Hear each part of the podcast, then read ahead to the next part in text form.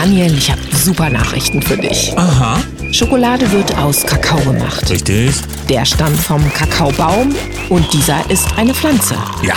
Daher zählt Schokolade zu Salat. Guten Morgen, 7.01 Uhr, hier ist der Daniel. Und die Sam, guten Morgen Deutschland, guten Morgen in die Welt. Das heißt Damit steht der Schokoladendiät ja gar nichts mehr im Weg. Du kannst mich so morgens fragen, hast du deinen Salat schon gegessen? ja, genau. Und abends und mittags und nachmittags. Das ist ja eine tolle Idee. Wo kommt das denn her? Ach, so habe ich irgendwie Netzfund nennt sich doch sowas heutzutage, ja? Haha. Vielen Dank dafür und einen schönen guten Morgen. Wollen wir gleich mit dem Datum anfangen? Ja, bitteschön. 9.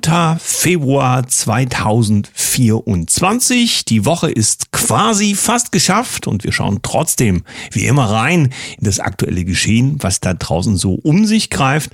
Lustige Dinger ähm, und auch na, sehr bemerkenswerte Sachen.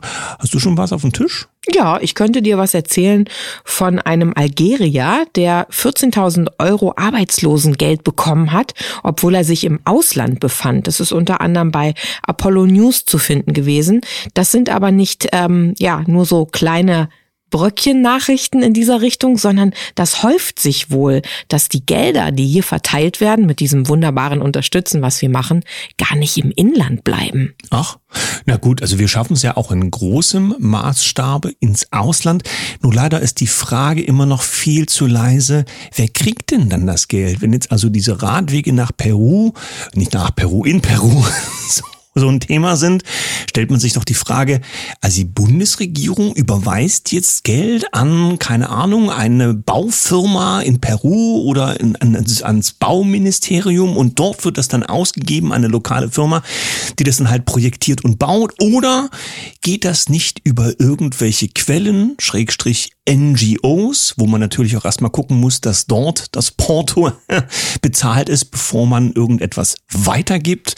Die Frage ist auch, stimmen die Preise dann, ja, oder werden deutsche Preise kalkuliert für peruanische Arbeiter? Das weißt du alles nicht. Mach's nicht so kompliziert, Daniel. Es sind ja, Ja. auch alles nur rhetorische Fragen, Richtig. sondern schau mal Gut. lieber rein, was du so da auf deinem Tisch hast. Ja, während also das Geld in Massen rausgeht, äh, fragt man sich ja hier, wie geht's, wie sieht's denn im Inland aus? Und während für viele Sachen ja kein Geld da ist, stell dir mal vor, irgendjemand möchte hier für einen Verein mal eine Bezuschussung haben oder sonst irgendwas. Ja, oder Noten, ja, Noten für schulische Leistung. Stell dir vor, die Kinder sind schlecht in Deutsch. Was gibt's dann? Eine schlechte Note. Ja, sei denn, du bist so schlecht, ähm, dass äh, vielleicht auch nicht von hier, ja, dann bekommst du eine extra Schule, um Deutsch zu lernen, während wir für das Schulsystem eigentlich ja überhaupt gar kein Geld haben. So geschehen im Burgenlandkreis. Da gibt es jetzt, äh, in, also im Weißenfels, da wird eine Schule eröffnet, äh, in dem man dann Deutsch lernen kann als Kind. Sozusagen eine zusätzliche finanzielle Maßnahme für die, die herkommen. Damit ist auch sinnvoll, ja, damit jemand Deutsch lernt. Aber die Frage ist dann, warum kriege ich dann in Deutsch eine 4? Bin ich dann nicht unterstützungswürdig?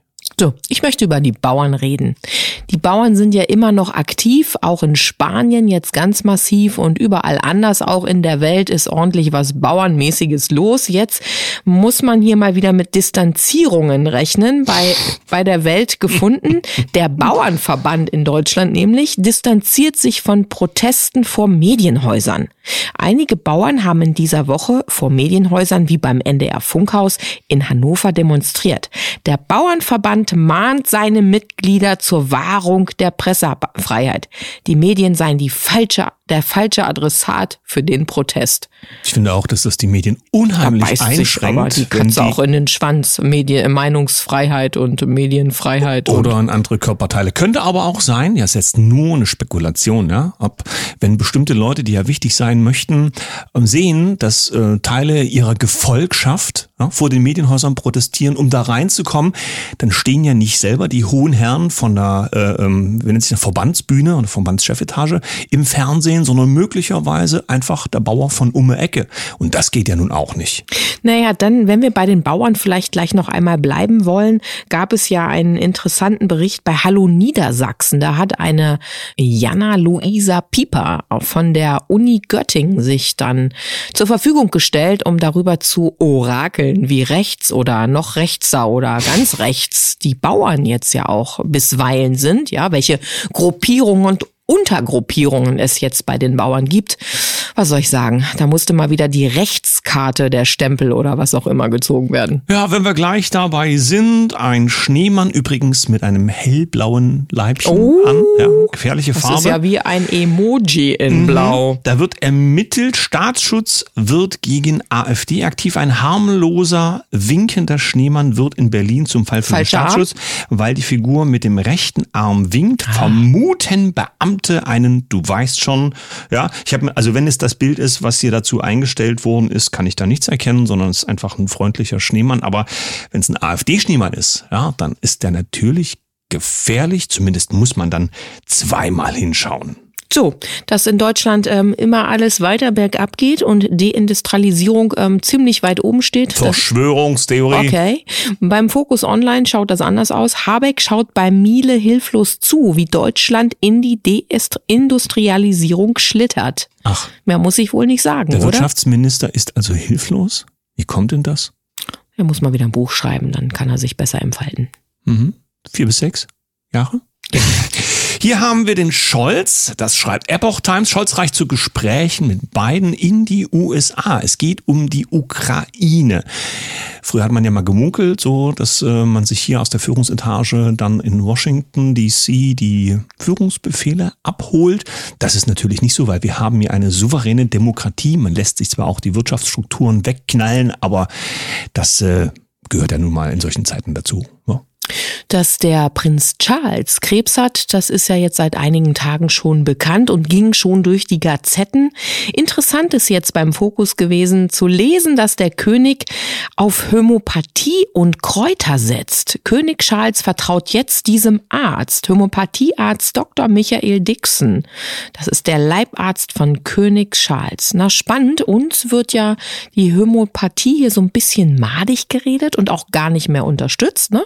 Ich glaube, Lauterbach hat da Kürzungen auch deutlich angesetzt, Ja. dass Krankenkassen da bloß nicht mehr. Und es gibt ja auch Nein. Experten, die erklären ja, weil das ja so winzige Mengen sind, dann kann das ja gar nicht wirken. Denk doch mal nach. Und entweder ist also der Prinz Charles ein absoluter Voll, du weißt schon, sage ich lieber nicht, äh, oder er weiß eben, was gut ist und das wissen andere lieber nicht. Ja, spannend nur, dass das jetzt hier so aufbricht mit äh, dem Thema, äh, wo Das doch gerade alle ge ge hm? gerade gepiekst wurden, auch überall im Land und was alles so an Krankheit auch rausbricht. Weltweit steigen die Krebsraten, aber das konnte ja keiner vorhersehen. Nein, aber zum Glück gibt's doch jetzt hier bald den Pieks gegen Krebs. Das, da sind die doch schon ganz dicht bei, zum Wird Glück. hergestellt, glaube ich, von denselben Leuten, Ja, ja. die vorher den Peak. Ja. Gut, also dann kommen wir mal zum Lindner. Das ist ja auch einer unserer sagen wir. Retter in diesen Zeiten, gerade für die Wirtschaft gut. Der, so steht es in den Kommentaren bei Apollo News, ja, der verscherbelt jetzt das Tafelsilber. Aktien von der Post gehen raus, weil man ja irgendwie Geld beschaffen muss. Und so wird mehr und mehr von der Substanz des Landes nach außen verschachert. Zwar ist der Bund, so heißt es nach wie vor, größter Anteilseigner von der Post, aber jetzt sind wir bei 16 Prozent oder so. Das heißt, es ist zwar ganz viel gestreut, aber sollte man sich dort irgendwie äh, zusammenschließen oder das an einen veräußern, dann wären ja solche Vermögensverwalter, wie wir sie jetzt auch in den Ministerien schon sitzen haben, ruckzuck in der Lage, den Laden zu übernehmen. Aber ich bin mir sicher, das ist ausgeschlossen hier. Na, dann läute ich doch jetzt mal den zweiten Teil der Sendung ein und damit auch fast das Wochenende. Ähm, ja, die Gabi Decker, die haben wir eingeladen, denn die ist auf herzwelle432.com auch als Moderatorin und Podcasterin für uns aktiv. Und jetzt könnt ihr mal was auf die Ohren bekommen und in den Genuss, Gabis Stimme zu lauschen. Wer mehr von der Gabi und den anderen Moderatoren bei uns hören möchte, der schaltet ein herzwelle432.com. Ja, Eigenwerbung. Genau. Wir sagen für heute schon mal schönes Wochenende. Ich kümmere mich jetzt um deine Diät und hier ist die Gabi. Hallo. Wie sagen Sam und Daniel immer, heiter weiter. Und deshalb gibt's heute mal eine kleine Kurzgeschichte von dem Jürgen von der Lippe aus dem Buch Der König der Tiere. Titel Erhöhter Gesprächsbedarf. Ich erwache ahnungslos. Wobei Erwachen jetzt irgendwie impliziert, ich hätte da ein System, aber im Prinzip ist es, als versuchte ich mit einem Motorradhelm auf dem Schädel durch den Geburtskanal einer Elefantenkuh zu kriechen. Ich habe keine klar strukturierte Aufwachphase. Wie immer wenn ich ein bisschen was getrunken habe. Aber heute ist es anders. Alles ist anders. Zunächst einmal wäre da das Kopfteil vom Bett, das gestern noch nicht so hoch war. Zum anderen bin ich komplett bekleidet. Das kommt in den besten Familien vor. Derartige Phrasen sage ich mir immer, wenn es nicht ganz rund läuft oder gelaufen ist oder wird. Das kommt in den besten Familien vor. Indianer kennen keinen Schmerz und aus einer Igelhaut macht man kein Brusttuch. Was immer das bedeuten soll. Ich erhebe mich. Aha, denke ich. Verstehe. Das Kopfteil vom Bett kam mir deswegen so hoch vor, weil ich hinter dem Sofa geschlafen habe. Dass ich vollständig bekleidet bin, dürfte dem Umstand geschuldet sein, dass ich gestern kurz kegeln war. So sage ich das immer meiner Gattin. Frau, Haare nicht meiner, ich bin kurz kegeln. Kurz war es allerdings nicht. So viel steht fest. Der Rest meiner Erinnerung ist, als würde man Spartakus durch mehrere Schichten Feinstrumpfhosen gucken lassen. Junge, Junge, das war was. Eigentlich sollte der Begriff Kegeln durch einen maritimen Terminus ersetzt werden. So oft wie die Scheiße da aus dem Ruder läuft. Das wird wieder zu erhöhtem Gesprächsbedarf führen. Den hat meine Frau nämlich öfter mal. Erhöhten Gesprächsbedarf. Mein Kopf fühlt sich innen, so auf Höhe des Präfrontallappens, ein bisschen wund an. Eine Kopfschmerztablette wäre jetzt gut. Und Kaffee. Behelfsweise würde ich mir auch eine Tube Bepanthen durch die Nasenlöcher ins Hirn drücken. Immerhin, dies ist das erste Mal, dass ich nicht wimmernd aus dem Bett gekrochen komme, wenn ich kurz kegeln war. Stattdessen stehe ich voll angekleidet im Wohnzimmer. Hat man auch nicht so oft. Ich nutze die fünf Sekunden Ruhe, bevor der Ärger losgeht, mich zu sammeln. Dann sage ich mit fester Stimme, Frau, ich bin erwacht. Nix. Sonderbar. Üblicherweise schwallt nun ein hochfrequenter Impulsvortrag über Geschicklichkeitsspiele und Alkoholmissbrauch über mich herein. Doch heute dominiert Stille in der Wohnung. Mir ist warm. Ich ziehe den Parker aus. Dann suche ich meine Gattin. In der Küche steht eine benutzte Tasse mit kaltem Kaffee. Keine Frau. Das Bett im Schlafzimmer ist zerwühlt. Schlüssel am Brettchen im Flur fehlt. Dann ist sie also einkaufen. Gut, das verschafft mir etwas Zeit. Ich ziehe mich aus, dusche, ziehe mich wieder an, dann gehe ich vor die Tür, um die Zeitung reinzuholen. Allerdings ist keine Zeitung da. Überhaupt ist niemand da. Die Straße vor unserem Haus ist still und leer. Kein Mensch zu sehen. Der Kiosk gegenüber ist geöffnet, aber unbesetzt. In der gesamten Siedlung ist keiner zu sehen. Ich klingle beim Nachbarn und stelle fest, dass die Tür nur angelehnt ist. Hallo? Keine Antwort. Ich trete zurück auf die Straße und rufe erneut. Hallo? Keine Antwort. Ich versuche die vergangene Nacht zu recherchieren, Puzzleteilchen zusammenzufügen. Also, nochmal von vorn. Gegen acht aus dem Haus kurz kegeln. Mit den Jungs Schnitzel essen. Dann Kegelbahn. Dann komischen Schnaps getrunken. Eine Art Appenzeller Handkäse, nur als Getränk. Schlimm. Dann kam dieser riesige Typ runter und meinte, wir sollen die Kegelbahn freimachen. Wir wären schon Stunden zugange hier. Und jetzt wäre mal Zeit für die Jungs vom Motorradclub mit Aggressionsproblemen e.V. Ich antwortete, nicht in dem Ton, Fräulein. Dann Handgemenge. Der Rest liegt im Dunkeln. Kann aber nicht so schlimm gewesen sein. Immerhin machen wir seit einigen Jahren nicht mehr dieses Spiel, wo wir unseren mit Namen beschrifteten Haustürschlüssel in den Hut werfen und jeder zieht ein. Und dann fährt man mit dem Schlüssel zu der Adresse, die auf dem Etikett steht und schläft da. Kamikaze Partnertausch. Hm. Ist selten was Gutes bei rausgekommen. Und dann, plötzlich, während ich völlig allein auf der menschenleeren Straße stehe, wird mir in aller Deutlichkeit klar, was Sache ist. Die Menschheit existiert nicht mehr. Ich bin der Letzte meiner Art. Die Erkenntnis rammt mich wie ein Bus. Ich gehe zurück in die Wohnung, setze mich auf die Couch, versuche nachzudenken. Und dann denke ich, wozu denn? Ab jetzt ist es doch nur noch wichtig, Lebensmittel zu horten dann zu jagen, wenn alle Konserven aufgebraucht sind. Und Trinkwasser. Drehe den Wasserhahn auf, läuft. Immerhin. Ich sitze eine Stunde regungslos da, als ob Zeit jetzt noch was bedeuten würde. Wie ist das passiert?